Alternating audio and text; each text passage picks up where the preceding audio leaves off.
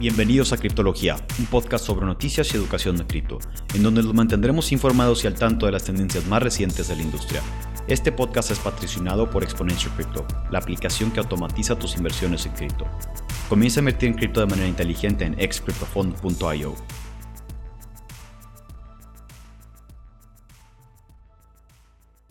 Bienvenidos a otro episodio de Criptología. Voy, vamos a retomar el tema aquí con mi buen Roberto Magaña que nos viene a acompañar a, hacer la parte 3 de la serie que, estamos haciendo sobre el dinero y el fiat y, qué es el dinero y qué, cómo funciona y, tener un, mejor entendimiento de cómo, cómo funciona. Y me acompaña Dripto. mucho gusto, como siempre. Y Roberto, por favor. Vale, pues muchas gracias. Digo, como dice Roberto Magaña, digo, vamos a, ya es el tercer episodio de este tema. Digo, es la parte 1, pero es el episodio 3. Digo, nada más como recapitulación del episodio 2. Digo, lo que estuvimos hablando en el último episodio fueron los problemas en nuestra sociedad, el por qué es importante entender todos estos conceptos, eh, lo que es el stock to flow del oro, la plata, el cobre y Bitcoin, para entender cómo afecta oferta y demanda a los activos como reserva de valor, en este caso como sistema monetario y la preferencia temporal o gratificación retrasada, que fue mucho de lo que estuvimos hablando, ¿no? De la psicología de todo lo que genera eh, el pensar a corto o largo plazo, ¿no? Y, lo que generan estos diferentes sistemas monetarios. Y las razones por las cuales se dejaron de utilizar el patrón oro. Fue parte de lo que estuvimos viendo, ¿no? Ya en este episodio, este, la idea es entrar un poquito ya lo que es el fiat como tal. Digo, el fiat, eh, por definición, eh, es un dinero por decreto, o sea, comúnmente llamado fiat, es el, la forma del dinero fiduciario cuya cualidad de dinero proviene de la declaración por parte del Estado como tal. O sea, es una definición de dinero por, en base a confianza. Esa es la definición tal cual, por decreto. Y el concepto de dinero fiat fue inventado en el siglo XI. Esto fue inventado en China y esa idea fue trasladada a América, en este caso por Marco Polo, con la colonización de Inglaterra en los años 1200, 1300 más o menos. Entonces, todo esto, al final el mercado, como todo, va mejorando en el tiempo, con el apoyo de nuevas herramientas, porque al final el fiat es una herramienta y eso lo vamos a estar eh, una herramienta y una tecnología, eso lo vamos a estar comentando mucho, con el único fin de simplificar y hacer más eficiente la operación del día a día. Digo, esto aplica para cualquier tema que involucre una sociedad. Entonces, el mercado, el dinero fiat, es el punto medio de trueque, facilitando la unidad para contar y administrar todos los diferentes activos y artículos. Básicamente es el punto medio, ¿no? ¿Quieres comentar? Sí, una pregunta. Es, esto del, fiat es lo que ya viene siendo el, papel moneda, ¿no? O sea, que el dinero ya no es una moneda de oro, ahora es un pedazo de papel donde el gobierno te dice que vale tantas monedas de oro, tanto kilo en oro, tanto... Correcto. Y eso lo vamos a ir viendo porque ahí no importa la reserva de valor. En el fiat es, una herramienta para trasladar lo que tienes como reserva a una herramienta, digamos, más sencilla y más útil. Pero puede ser oro, puede ser plata, puede ser cobre, puede ser lo que estamos viendo ahorita, que son puros treasuries o deuda, este, puede ser nada. En África todas las monedas no están respaldadas por nada, por ejemplo. Es fiat, 100%. Entonces, digo, es simplemente una herramienta para ejemplificar lo que tienes como reserva de valor, ¿no? ¿Sale? y al final esta idea en algún momento fue, repito, una herramienta que revolucionó la forma en la que las sociedades operaban y de forma exponencial. O sea, el crecimiento y la interacción global con mayor impacto, este, que bueno, el, imperio holandés eh, por sus puntos de trueques globales. Realmente todo empieza por ahí. Digo, en, en, algún momento lo podríamos hablar, como dices, en otro tema, en otro podcast, el cómo estos imperios fueron eh, creciendo y cayendo uno, uno detrás de otro, hablando del imperio holandés, el imperio británico y luego el imperio eh, estadounidense, que es el que está actualmente, ¿no? Pero lo que voy es que el imperio holandés fue el primero que tuvo esta, este acceso global por medio de la, de la, de la, de la herramienta que ellos desarrollaron, que fue los barcos. Realmente ellos desarrollaron y importaron toda esa tecnología. Entonces, eso les permitió tener puertos en todas partes del mundo y al final eh, eh, su moneda funcionaba como reserva de valor. Digo, esto es simplemente como un comentario adicional, ¿no? Pero como toda herramienta, el fiat por sí mismo no es malo. Es malo cuando se utiliza de forma irresponsable. En este caso pongo un paréntesis, inflación arriba del 2%. Digo, ya lo comentamos hacia atrás, la, inflación o los, los, targets que buscaba la FED del Banco Central de Estados Unidos era no tener una inflación arriba del 2% y es porque eso te da estabilidad en el tiempo eso te lleva a que pierdes tu poder adquisitivo en 60, arriba de 60 años, ¿no? Entonces es algo estable, digo, dentro de lo que conocemos, ¿no? El problema es que la historia está repleta de estos casos por ambición y poder. Me refiero de, utilizarlo de forma responsable, ¿no? Este, importante entender que el dinero no es una creación del gobierno, hablando del gobierno central. Esto viene controlado de forma privada, o sea, los bancos centrales es una institución privada. Eso Es bien importante entenderlo porque realmente, digo, y lo hablo desde AMLO y todos estos políticos que realmente ellos no tienen nada que ver con las políticas monetarias. Pueden empujar ciertas cosas, sí, pero realmente no, no depende de ellos, ¿no? Entonces, eso es bien importante entenderlo. Y al final, desde sus inicios, este, y eso es porque en la mayoría de los países trabajan como un ente independiente, así como en algún momento lo fue la religión, que se separa del Estado. En este caso, el dinero también en algún momento se separa del Estado. Este, y es cuando entran los bancos, realmente cuando se inventa el tema de los bancos. Y el fiat ayudó para que eso fuera posible, porque los bancos centrales guardaban todo lo que fuera X reserva de valor y ellos este, omitían, digo, emitían o, fabricaban estos, este dinero. Estas boletas de confianza. Estas boletas, estos, estos o IOUs que le llaman, ¿no? El, IOU, sí. IOU, que es el que te debo. Por, eso, por eso el banco es el único que puede legalmente imprimir dinero, ¿no? Claro. Digo, y en teoría de forma responsable sería lo que estamos hablando de una inflación del 2-3%. Hablando, por ejemplo, de África, que no tuviera reserva de valor. Entonces ahí uno se pregunta cuál es la inflación de algo que no tienes, que, de que no hay ningún activo, ¿no? Y ahí la respuesta es, pues puede ser una inflación eh, hechiza, o sea, puedes tú tener una inflación programada al 2% y está bien, no pasa nada. El, problema es que nunca se administran los, los gobiernos a, ese límite, ¿no? Siempre quieren salirse y, tomar la respuesta fácil. Esa es, realmente la cuestión. Pregunta, ¿es válido basar tu moneda en algún recurso que no has extraído de tu tierra? Por ejemplo, yo tengo una mina de diamantes y puedo basar que todo este dinero está basado en lo que vale mi mina de diamantes que está abajo, que no he sacado o no he puesto a operar.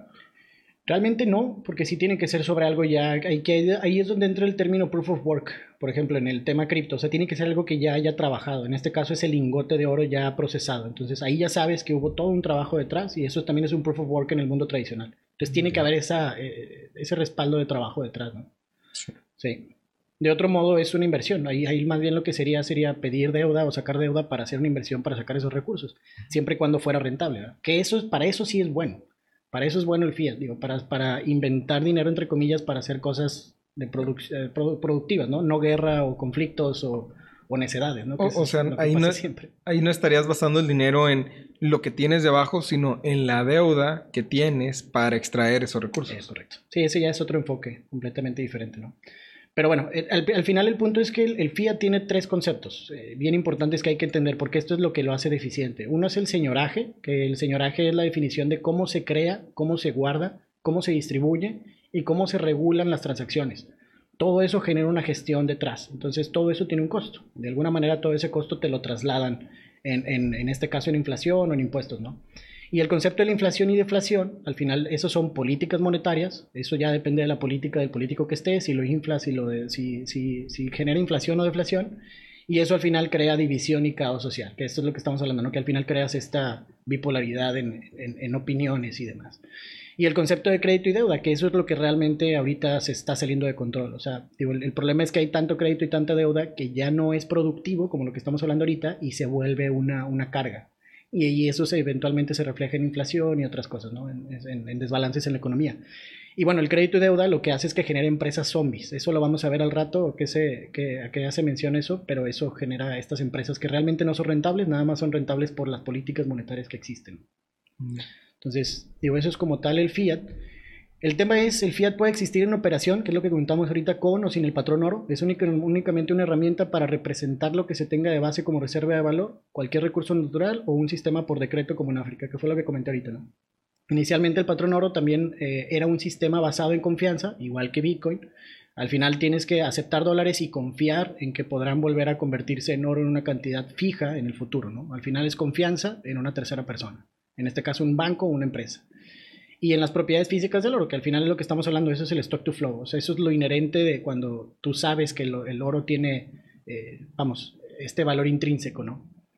Eh, y al final todo eso es confianza, o sea, volvemos a lo mismo de que todo es confianza, y esto en algún momento ya lo vamos a comparar contra Bitcoin, porque realmente es lo mismo, o sea, tienes las mismas, eh, la misma estructura que en el oro, que al final eso es lo que luego la gente no logra determinar, pero este proof of work, que en el, en, el, en el, mundo tradicional del oro es minar y excavar y, fundir y, y sacar los lingotes, en Bitcoin, pues es este proceso de minería, ¿no? Que al final requiere una, energía y un esfuerzo y eso es un proof of work. Entonces, esa es la diferencia también con, lo que es staking, que en su momento también lo, platicaremos, ¿no? Esa es la limitante ahí. Y bueno, la limitación y el fracaso final del oro como dinero e, es el sistema del dólar. Realmente ese es el problema. El problema no es el oro, el problema es el dólar o el fiat. y las políticas monetarias inflacionarias, este, que sin el oro, el dólar nunca habría existido en su situación privilegiada actual como reserva de valor. Y ahorita lo vamos a ver por qué. Les digo, esto pasa después de la Segunda Guerra Mundial, que se crean todas estas instituciones globales, el oro queda como reserva, este, perdón, todo el oro se va hacia Estados Unidos y se crea otra vez como un estándar oro a medias, este, por un periodo, ¿no? Este, y bueno, ya comentamos las razones por las cuales se, eh, se tiene este incentivo de salirse del patrón oro. Este, ahora lo que vamos a ver es una revisión de la historia del dólar con el oro, esa interacción del dólar con el oro como reserva. Digo, hasta ahí no sé si hay alguna pregunta. Eh, no, yo no. No, hasta ahorita nomás Hasta ahorita. viendo. Sí, hasta ahorita es pura información básica, ¿no? Base. Este, digo, ahí simplemente arriba pongo una gráfica a la derecha donde se ve el déficit eh, de la deuda contra el, el GDP, que es el crecimiento promedio, eh, pues que ponen, digo, no me acuerdo ahorita la traducción en español eh, de GDP, no sé si se acuerdan, si no lo buscamos, pero al final es el Producto Interno Bruto, me parece. Entonces, eh, el punto es que, eh, volvamos a lo mismo, la deuda no es mala si fuera productiva. Entonces, si tu deuda crece, pero tu producción o, o tu productividad crece más que eso, estás bien.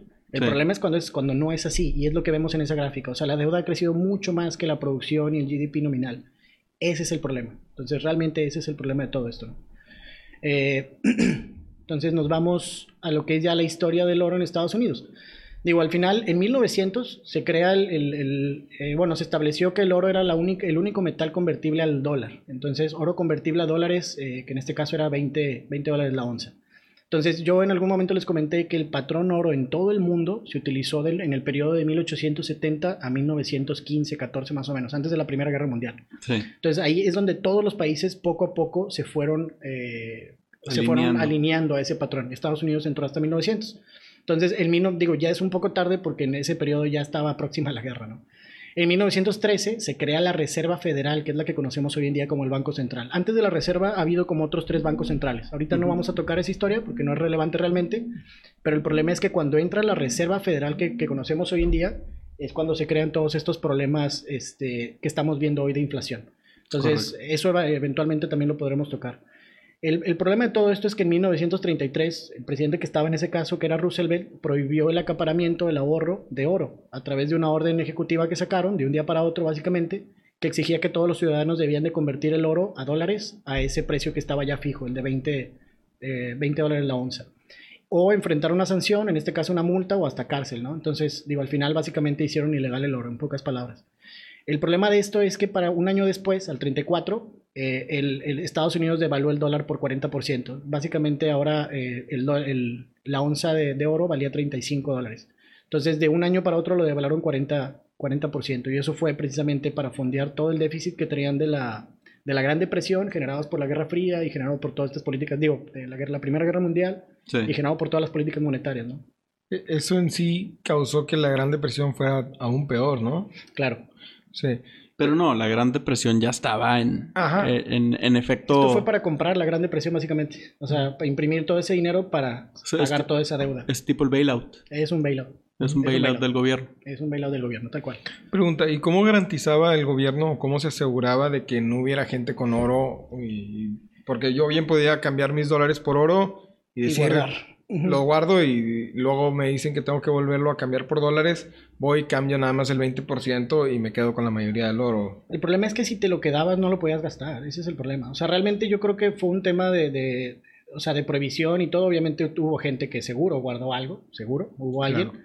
Pero pues no lo podías gastar. Entonces, pues también era un tema de, O sea- ¿para qué quieres guardar oro que no puedes gastar? va? Sí, se supone que, que las instituciones pues no deberían de aceptar oro como pago. Claro Entonces no. rentas, cosas así. O sea, yo creo que es muy similar a, a cómo vemos ahorita la prohibición del dólar en México. De que, oye, si vas a pagar, tienes que pagar con pesos. No, no te puedes estar arreglando con dólares.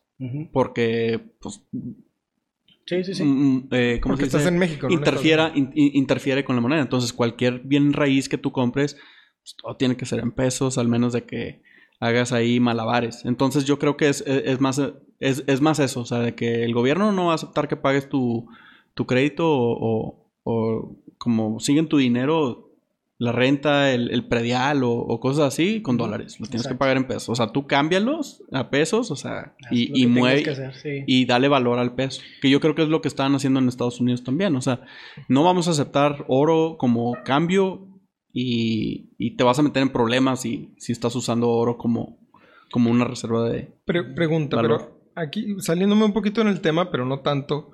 Aquí en el caso de cripto, según yo tengo entendido, en el, en el gobierno mexicano no tiene ninguna prohibición de que yo te compre a ti tu casa usando Bitcoin, por ejemplo.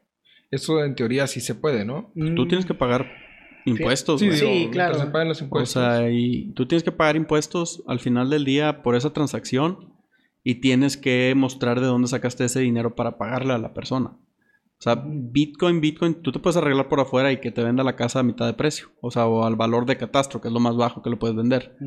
Este, pero si tú lo, si tú lo compras a valor de catastro, a la hora que tú lo vendas, le vas a ganar tanto que tú vas a pagar impuestos sobre ese tanto, que es lo que tú le pagaste en Bitcoin. Entonces, si vale 100 pesos y tú le pagas 50 pesos en Bitcoin y 50 pesos en pesos, a la hora de tú venderlo en 150, tú vas a pagar impuestos sobre 100 pesos, no los 50 que le ganaste durante esos. Entonces es, es- es medio complicado. Me imagino que Sí. a la hora del oro, eh, siendo esta, esta orden así, es nomás de que sí tenemos que hacer esto por la depresión y, Claro. y- y hacer el bailout más Hacer que un nada. bailout, sí. Hacer un bailout, básicamente. Y prepararse para todo el tema geográfico que estaba generándose en, en Europa. Que ahí ahorita lo vamos a ver, pero ya para este entonces Alemania Ah, y todos estos ya estaban con esos conflictos de, de una guerra vecina. Entonces, quieras o no, es donde todos, de hecho ahorita lo vamos a ver, porque todos los presidentes hicieron esto que hizo Roosevelt. Ahora Todos- pregunta, Todos hicieron ilegal el oro para fondear la Segunda Guerra Mundial. De veras. Sí, ahorita lo vamos a ver. Mi pregunta es, después de la Segunda Guerra Mundial, ¿se sigue manteniendo el patrón oro en las monedas de, de Europa? No, no, todos empiezan a salir desde 1913-14, antes de la Primera Guerra Mundial, todos se salen del patrón oro, precisamente para fondear todo ese, ese problema. Hasta Sí. parece una teoría de conspiración, ¿no? De nos salimos del patrón oro para no volver a... ¿A qué? Para, para, para poder devaluar todos los la, la moneda más fácil y, y Pues es para poder fondear todo, o sea, para poder fondear guerras y todo. Y digo, lo platicamos la, la vez pasada, ¿no? Ahí es donde cada quien puede decir es bueno o es malo, pues no sé, porque si no lo hubieran hecho, al igual hubiera ganado eh, Rusia, digo, eh, Alemania. Entonces dices, pues igual y no fue tan malo, pero quién sabe, ¿no? Entonces, digo, es un tema moral bien complicado. Todo, todo se puede quedar en supuestos y podemos empezar a hacer teorías. y- Exacto. Pero digo, definitivamente es un robo, eso es... Eso es. Te quitaron el 40% a todo el mundo, ¿no? Bueno, la gente aceptó que le quitaron el 40%. Sí, es eso o te vas, ¿verdad? Digo, Sí, te sí, puedes sí. ir. Digo. El punto es, digo, y lo, lo comentamos en el podcast anterior, lo que al Imperio Romano les llevó 360 años, degradar su moneda de 40%, Estados Unidos lo hizo en un año. Digo, nada más como para poner per- este, percepciones. Y en ese momento fue cuando ya se hablaba de la caída del Imperio Romano. Entonces, ya se imaginarán cómo le están haciendo de malabares para tapar todo esto, ¿no? El tema es para el 44, que es lo que hablamos ahorita, ya terminando la Segunda Guerra Mundial, se hace el acuerdo Bretton Woods, donde formaliza, eh, se formalizó la capacidad de que los gobiernos extranjeros y los bancos centrales para convertir el oro en dólares. En este caso ya a 35, que estaba ya el precio establecido. Y eso estableció relaciones de cambios fijos entre dólar y otras monedas, creando nuevamente un patrón oro basado en dólares, básicamente. El problema es que nunca, nunca fue real, o sea, fueron devaluando el dólar desde Bretton Woods hasta los 70s eh, como 30-40% y fue cuando eventualmente ya se salieron. Pero nunca fue un, un patrón oro uno a uno. Ese fue el tema. Entonces Estados Unidos siempre tomó ese privilegio de reserva, que es lo que comentábamos ahorita, ¿no? Para ellos imprimir dinero y te lo tienen que aceptar en todas partes del mundo. Entonces, Eh, pregunta. Cuando, ¿Cómo calculamos la inflación? cambió en ese periodo, ¿no? O sea, en ese periodo calculábamos la inflación de una manera completamente diferente. ¿Eso era para enmascararlo un poco o cómo, cómo, eh, cómo estaba el asunto? Sí, digo, ahorita lo vamos a ver porque sí, yo hablo de dos, de dos tipos de inflación, la inflación normal o la tradicional, que es lo que te reportan CPI el gobierno, y la inflación monetaria. Entonces, realmente lo que uno debería de fijarse es cuánto dinero están imprimiendo, porque esa es la inflación real. Lo que reportan, esa es la chamba del político, es que tanto lo pueden, mm, entre, no quiero decir manipular, porque no lo manipulan, pero Bueno. sí deciden qué se cuenta en ese indicador. O sea, Entonces, al lo- final sí lo manipulan. Lo maquillan, ¿no? Vaya. Lo maquillan. Digo, no te inventan el número, pero te inventan la canasta que te saca ese número. Entonces, este, al final eso ha ido cambiando año con año y lo van a ir a seguir haciendo para de alguna manera siempre mantener una inflación que no genere caos, ¿no? Bueno, y ahí depende de ti si les crees o no. Es correcto. Pero yo, yo creo que ahorita... Y que puedas hacer algo, porque deja tú que les creas o no, que puedas hacer algo en, en- en tus posibilidades para salirte de ese juego. ¿ah? Sí, sí. No, yo, yo creo que ahorita los políticos lo tienen más complicado porque tenemos más ojos viendo qué es lo que está pasando. Es más fácil ver lo que está pasando, auditarlo y hasta tenemos un proyecto en cripto que checa realmente la inflación del dólar y pues no, no reporta lo mismo que el, que el gobierno, Claro. obviamente. Este, entonces tenemos proyectos muy interesantes y le- se lo estamos complicando al gobierno. güey. Sí, digo, y, y también el internet, las redes sociales, todo eso ayuda un montón, ¿eh? Porque antes, digo, no, no, uno no se enteraba tan fácil de todo lo que estaba pasando. Digo, entrar al internet y ahorita puedes entrar a la, a la página del Banco Central de Estados Unidos y ver esto. O sea, no, no lo están escondiendo, vamos. Entonces, este, simplemente es. Y a partir de ahí, pues obviamente hay leyes, hay eh, senadores y todo que aprueban. Entonces, todo es legal, vamos. No, no es, ese es el problema, ¿no? Que la gente no lo logra entender a, ese- a esa magnitud. Y bueno, el problema es que en 1973 el gobierno de Estados Unidos cambió al precio del oro a 42 dólares la onza, básicamente otra vez devaluándolo. Este, y el gobierno en, en su momento, que fue en el 76, se de- desvinculan el valor del dólar eh, contra el oro. Entonces básicamente rompen el patrón oro otra vez, ¿no? Digo, esa es más o, más o menos la historia. Digo, ¿cómo se ve? Esa es la gráfica.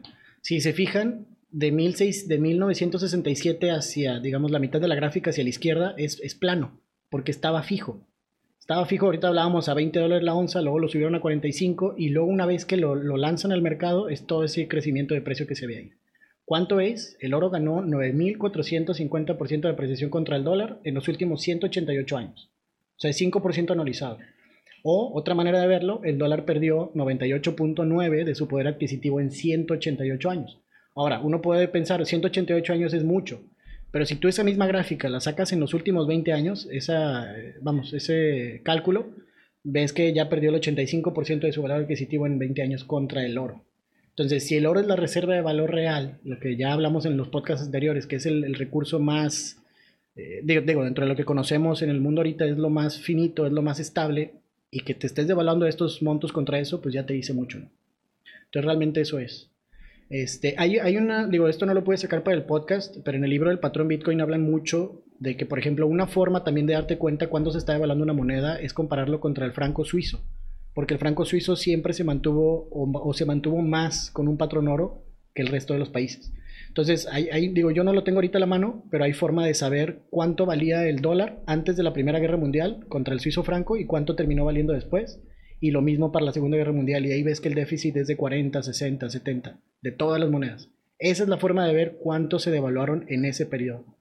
Entonces, por ejemplo, en, en- en- anteriormente, Mm. eh, si tú, la, la mejor forma, más bien dicho, de, de haber guardado valor o, o- o retenido tu valor y poder seguirlo gastando hubiera sido cambiarte al franco suizo. Es correcto. En Fiat, sí, porque ese sí era un Fiat respaldado por oro. Y sigue siendo, digo, no por nada, Suiza siempre ha sido como que el punto, eh, vamos, el punto neutral de todo, ¿no? Sí, Digo, sí. Por algo es. Digo, si no, si no me equivoco, me puedo estar equivocando, no soy, no soy historiador ni, ni, ni muy conocedor de la historia, ¿verdad? Pero si no me equivoco, Suiza se mantuvo neutral ante la guerra, ¿no? En la Sí, segunda. en la primera y la segunda. Siempre han sido, digo, tuvieron algunas guerras, conflictos, pero nunca a, a escala completa, de invasiones de países y demás, no.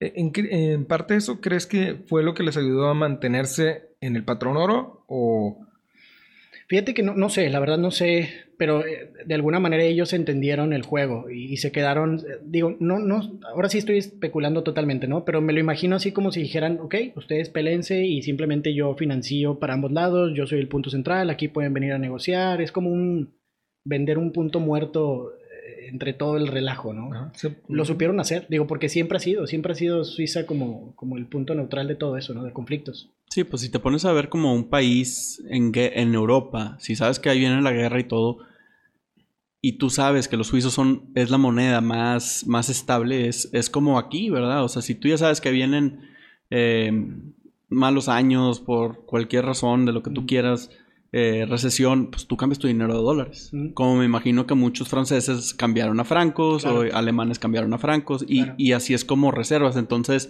Ahí están las reservas de todos, o sea... ¿Por qué te vas a querer, o Sí. sea, por qué te vas a querer chingar a, a Suiza que te puede Sí. Aunque pierdas la guerra, pues como quiera tienes una lana para llegar? escaparte ya de Europa por completo. ¿verdad?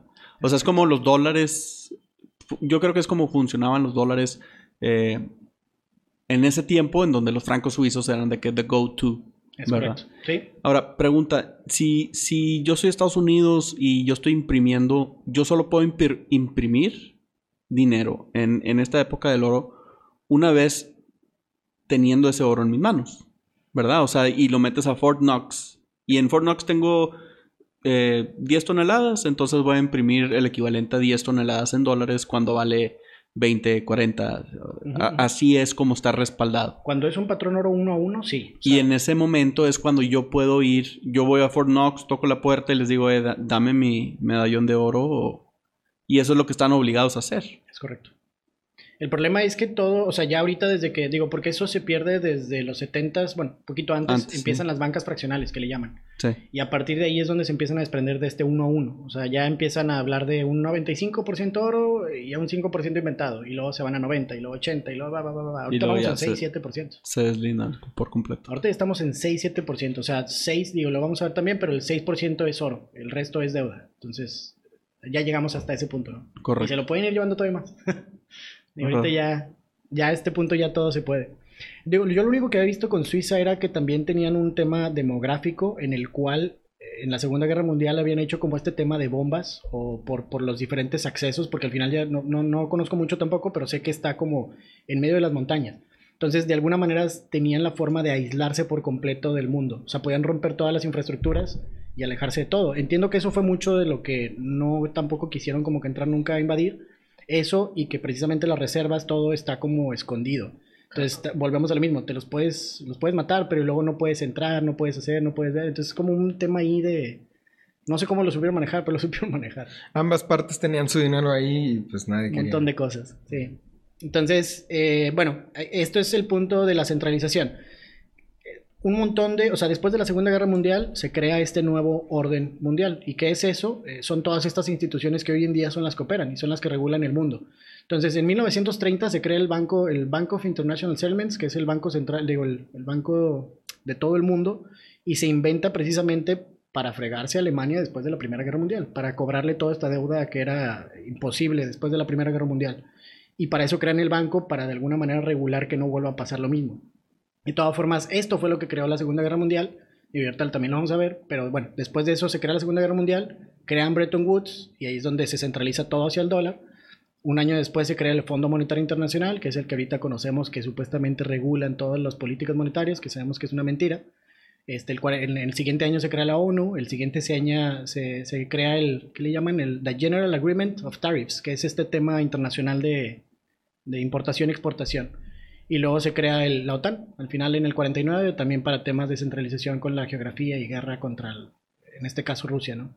Y ya hasta el 57 la Unión Europea. Entonces, ese, esta es la estructura, esa es la estructura que hoy en día está funcionando y son los que rigen todo. Y viene generado de la Segunda Guerra Mundial y viene generado todo por Estados Unidos realmente. Entonces, este, bueno, sistemas de reglas para no regresar supuestamente a una, regla- a una guerra mundial, que es lo que estamos viendo ahorita. Todo construido alrededor de Estados Unidos como reserva, derivado de la geografía, resguardando el oro. Digo por qué geografía, porque la lógica de Europa fue que como Europa llevaba años en guerra, prácticamente toda la vida, entonces decían, mejor mandamos todo el dinero de todos a Estados Unidos y ya no pasa nada si se pelean acá, ya no te pueden quitar el oro. Esa fue la lógica, así fue como lo lograron vender. Entonces, este, yo creo que al final de todas formas después se los fregaron, ¿no? Entonces, digo, ya estos son los últimos dos, eh, me parece, de las diapositivas, pero estas son las habilidades contables de los bancos centrales y esto es lo, lo delicado.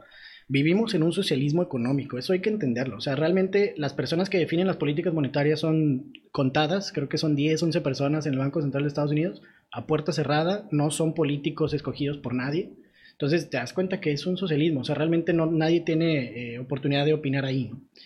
Y bueno, hay una frase que me gusta mucho de, de, de, Lenin, digo, yo no sigo a Lenin, no creo en él, no digo que sea bueno, pero la frase es la que me gusta, que es el, el, el establecimiento de los bancos centrales es el 90% de, un, de comunizar un, una nación.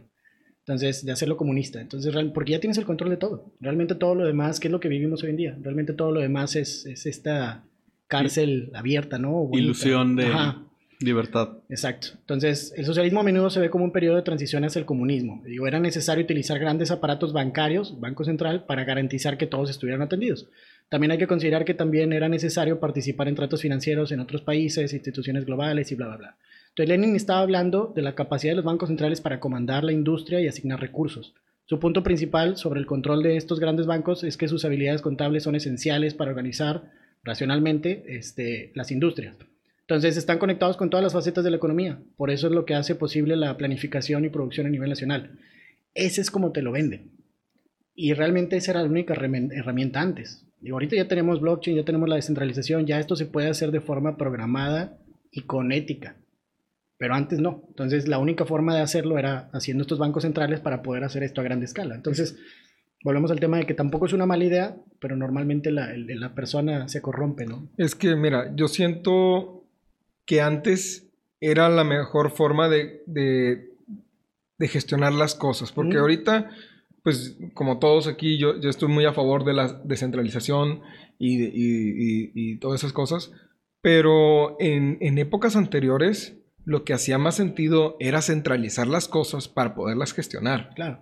Porque ¿Cómo me tengo que hablar con el, con el que está hasta el otro lado y me toma tres días en carreta cuando puedo gestionar todo desde aquí y nada más mandar una carta diciéndole lo que tiene que hacer? De hecho, así es inventar los futuros. ¿eh? Todo este mercado de los futuros es, eh, yo ahorita productor de agricultura, necesito el dinero porque se tarda tres meses en, en cuatro o seis en crecer, en exportarse y demás. Entonces también te los venden a un, a un precio eh, definido y esos son futuros, es para, para acelerar esto, ¿no? Entonces son herramientas, son sí, herramientas. Sí, son, son herramientas. Afortunadamente ahorita tenemos la tecnología para poder hacer las cosas de manera descentralizada y poder eh, gestionarnos todos y ponernos de acuerdo eh, gracias a este tipo de tecnologías. Sin tecnología no se pudiera llegar a la descentralización. Es correcto. Correcto. Entonces, digo, y ayer la otra frase de Lenin, que al final es que sin los bancos centrales, este, el socialismo igual hubiera sido imposible de realizarse, ¿no? Entonces, este, simplemente los bancos centrales es este aparato estable, entre comillas, para este, hacer todo este plan que tenían en su momento, ¿no? Bueno, al final ese es como el mensaje. Digo, no estoy defendiendo a Lenin, nada más para estar claros, no creo en nada de eso, del socialismo, comunismo, pero el punto es la frase, o sea, porque al final los bancos centrales es eso, y hay que entenderlo, ¿no? Eh, esta es como la carnita, lo que decíamos ahorita, esta, esta frase, a ver si la puedo decir toda corrida porque me gusta mucho. Eh, la saqué de Michael Saylor también, eh, porque te resume todo. Pero dice, en toda la historia, como ya hemos explicado, el oro ha sido el mayor símbolo de reserva de valor. Por ende, esto atrajo siempre conflictos violentos entre las sociedades y principales imperios que han existido. el punto es, el oro invita a la violencia, porque se puede confiscar. Entonces, esa es la frase, de, esta es toda la historia del oro. Dice, César conquista y saquea el oro de Egipto en el en 640 Digo, Egipto obviamente fue el imperio que más acaparó oro en su momento, entonces, bueno, los del imperio romano se lo roba, luego Kublai Khan conquista y saquea el oro a toda Asia y también al imperio romano, por ahí van.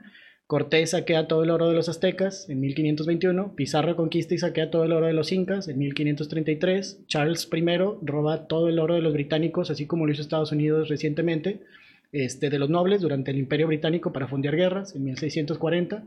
Luego los prusianos le quitan el oro a Francia en 1871. En la Primera Guerra Mundial muchos países pierden el oro, básicamente todos. Lenin le quita el oro a la iglesia en el, 22. Stalin le quita el oro a los españoles antes de la Guerra Civil en el 36. Churchill, Roosevelt, Mussolini y Hitler le quitan el oro a toda su gente antes de la Segunda Guerra Mundial que son esos años, que es lo que comentabas ahorita. Y después de la Segunda Guerra Mundial viene Bretton Woods y básicamente Estados Unidos le quita el oro a todo el mundo. Y Nixon eh, rompe el patrón oro en los 70, ¿no? Básicamente matando a todos los hostes que dicen a todos los rehenes. Entonces, pues ya no hay nadie a quien. Básicamente es volver a empezar. Entonces, este, digo, ¿cuál es la lógica o dónde queda el oro? Porque uno se podría pensar dónde está o quién se lo quedó al final o cómo. Pues ya está en el mercado, o sea, lo sacaron al mercado en los del 67, entonces ya toda la gente pudo haber empezado a, a comprar poco a poco, ¿no? Es volver a empezar el juego, ese es el tema. Entonces, eh, va a llegar un punto en donde se haga una guerra y otra vez alguien se lleve el oro de todos, ¿no? Ese es, ese es el conflicto. Y este es el problema por el cual Bitcoin es la solución. O sea, porque entendemos que el oro es, es el, el, activo, es la forma, es, el, es el, lo que debería ser como dinero, pero estos son los problemas del oro. No lo puedes transportar, no lo puedes este, confiscar, necesitas el fiat para hacerlo escalable y entrando al fiat pues entras a todos estos problemas, ¿no? Bueno, al final esos son los factores de riesgo para el oro este, y un poco de la historia de los conflictos, eh, la escalabilidad mundial. Digo, al final ese es ya el último punto, la escalabilidad y los costos de seguridad del oro. Digo, ahorita ya hablamos del FIAT, lo que es el señoraje, etcétera, etcétera. El costo de seguridad del oro, obviamente el problema es que sube con el número de nodos o el número de dinero este, y se vuelve más, más regulado en ese sentido. En este caso también genera mayor impuestos. El punto es que debes asegurarlo con armas, personas, acero, concreto, lo cual no, no es escalable. Para realmente hacerlo global debes preguntarte cómo puedo enviar oro a 5 billones de personas y cuánto me costaría eso.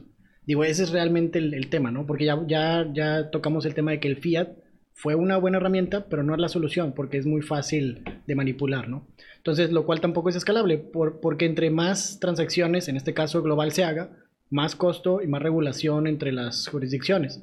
La auditoría tampoco es escalable, entre más nodos requiere más capital humano, interacciones y asegurar que toda la información sea confiable. Entonces volvemos al punto de que no tienes esta facilidad como en el blockchain donde todo es auditable y 100% eh, visible, ¿no? Y el impacto ambiental, que tampoco tiene formas de moderarse, eh, es más grande que Bitcoin y, tiene un, y, no tiene aplicaciones reales en el futuro de la energía renovable como lo es la minería. ¿no? Entonces, todos esos son factores que al final hacen el por qué el oro no es la respuesta tampoco, porque hay personas que incluso están pensando en decir, por ejemplo, ahí está Peter Schiff que dice, este, ¿por qué no hacen un patrón oro otra vez? Este, y lo hacen cripto. Y pues tiene sentido. O sea, ¿por qué no te quitas el fiat, haces el, lo, lo programas, respaldado en oro y listo, ¿no? El problema es que, digo, no creo que los gobiernos se quieran eh, amarrar de manos en ese sentido. Y como ya comentamos, el oro eh, a escala global no fue utilizado hasta 1870. El entonces papel oro resultó ser más, menos confiable por ser más centralizado. Y esto es la comparación de Roma eh, que decíamos ahorita del Imperio Romano contra Estados Unidos. El Imperio Romano les, les llevó 360 años de evaluarlo 40%, porque no es fácil. Le tienes que quitar tu moneda para darle otra, convencerlos y bla, bla. Sí. Y en el, en el papel, pues es un botón y ya, ¿no? Entonces, este, y bueno, eso es lo que hace que sea más manipulable. Aparte de que no tiene ningún protocolo técnico con integridad, que es lo que comentábamos ahorita, así que todos son corrompidos por regulación e inflación en el tiempo. Y básicamente ese es como el resumen. Va. Hasta ahí no sé si algún comentario de eso último. Va, pues yo creo que ya con, con esta información que hemos visto en, en, eh, principalmente en este episodio y pues complementando con algo de, de los anteriores, creo que ya se puede ver porque Bitcoin fácilmente es la próxima o, o bueno, lo, lo, que sigue en, en, la parte del dinero o por qué va, puede sustituir al fiat o, y sí. todo ese tipo. O a lo mejor un, que, que haya un sistema fiduciario respaldado por lo que viene siendo cripto, ¿no? Digo, no, no tendrías por qué, porque al final digo, ya lo tienes como todo accesible. Digo, pensando, bueno, tienes razón, pensando en que no todas las personas tengan internet, no todos tengan celular, uh -huh. pudiera ser. Pudiera ser en un país como África o algo así, donde dijeran, oye, vamos a hacer esto respaldado por Bitcoin, pudiera ser, y dar un fiat. Digo, sí se puede. Sí, sí, sí. Volvemos al tema de que el fiat es una herramienta, ¿no? De que el, que el dinero puede ser, digo, creo, obviamente lo ideal sería que las personas puedan tener internet en todos lados, todos puedan tener teléfonos. Eso pero, sería lo mejor. Pero yo creo que a lo mejor en, en algunas zonas de África es difícil lle llevar internet para allá sí. y es más fácil llevar papeles. Eh, sí. Y esos pueden estar respaldados por Bitcoin. Digo, eh, la idea es que se pueda poder a, a adaptar, de, a, adoptar de manera global.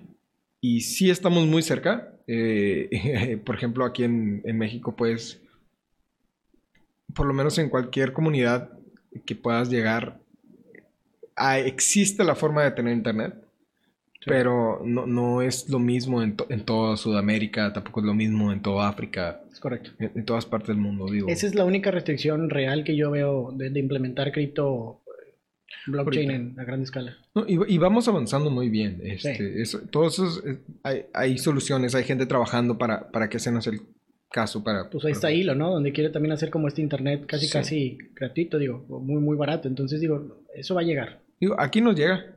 ¿Sí? Chequé el mapa Starlink. de cobertura y nos llega aquí. Starlink ya. Qué chido. Y eso también, en 5 o 10 años ya va a ser algo muy, muy común. Digo, yo, me, yo espero. sí, igual. Digo, eso es por, por ahora, para el episodio 3. A mí se me hace bien interesante lo de la auditoría también. Mm. O sea, que, que, realmente para tener eso, ese...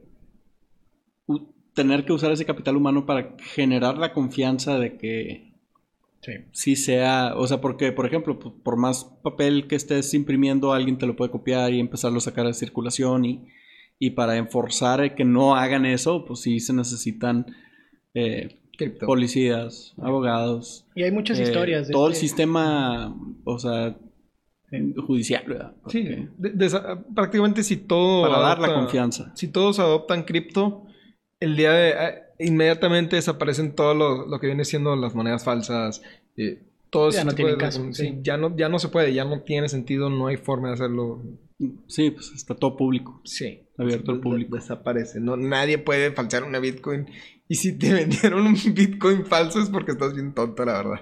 No sabes lo que estás haciendo. Sí, no. sí, sí, sí. Hay que tener cuidado ahí. Va, bueno, con, con esto terminamos este episodio. eh, nos vemos en el siguiente. Muchísimas gracias, eh, Roberto. No, a por- ustedes por el tiempo y el espacio. Y pues aquí te vemos para la, el, si- la siguiente parte. Listo. Gracias. Hasta luego. Hasta luego.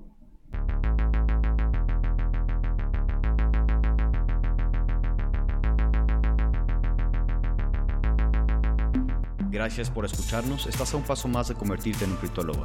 No olvides seguirnos en el canal que nos está escuchando y nuestras redes sociales. Link en la descripción. Este podcast es patrocinado por Exponential Crypto, la aplicación que automatiza tus inversiones en cripto. Comienza a invertir en cripto de manera inteligente en excryptofondo.io.